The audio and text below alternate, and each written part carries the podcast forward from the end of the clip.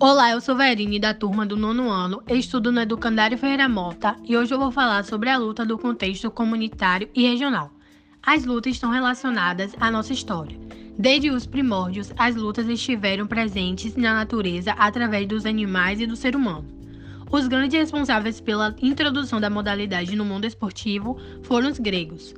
Existem várias lutas genuinamente brasileiras, como por exemplo a capoeira, o caúca, a luta marajoara, berimbau e jiu-jitsu brasileiro. O caúca é uma luta corpo a corpo, criada pelo povo indígena Bacairi e povos do Xingu.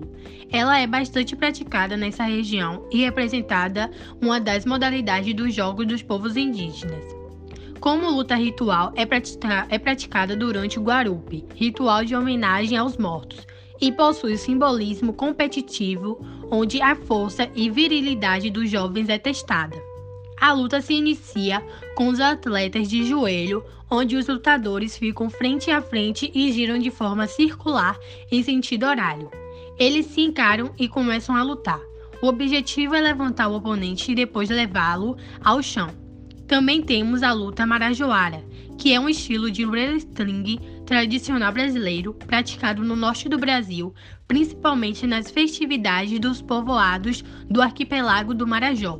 Trata-se de um combate corpo a corpo que ocorre, que ocorre na argila para reduzir o risco de lesões, onde o objetivo do combate é manter o oponente de costa no chão. Então, gente, dessa forma, além das lutas presentes no contexto comunitário e regional, podem ser tratadas lutas brasileiras, assim como a gente viu na apresentação.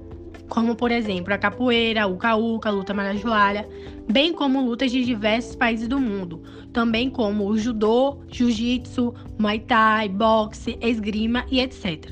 Então, gente, eu espero que vocês tenham gostado do meu podcast, que vocês tenham aprendido e esse foi o meu trabalho.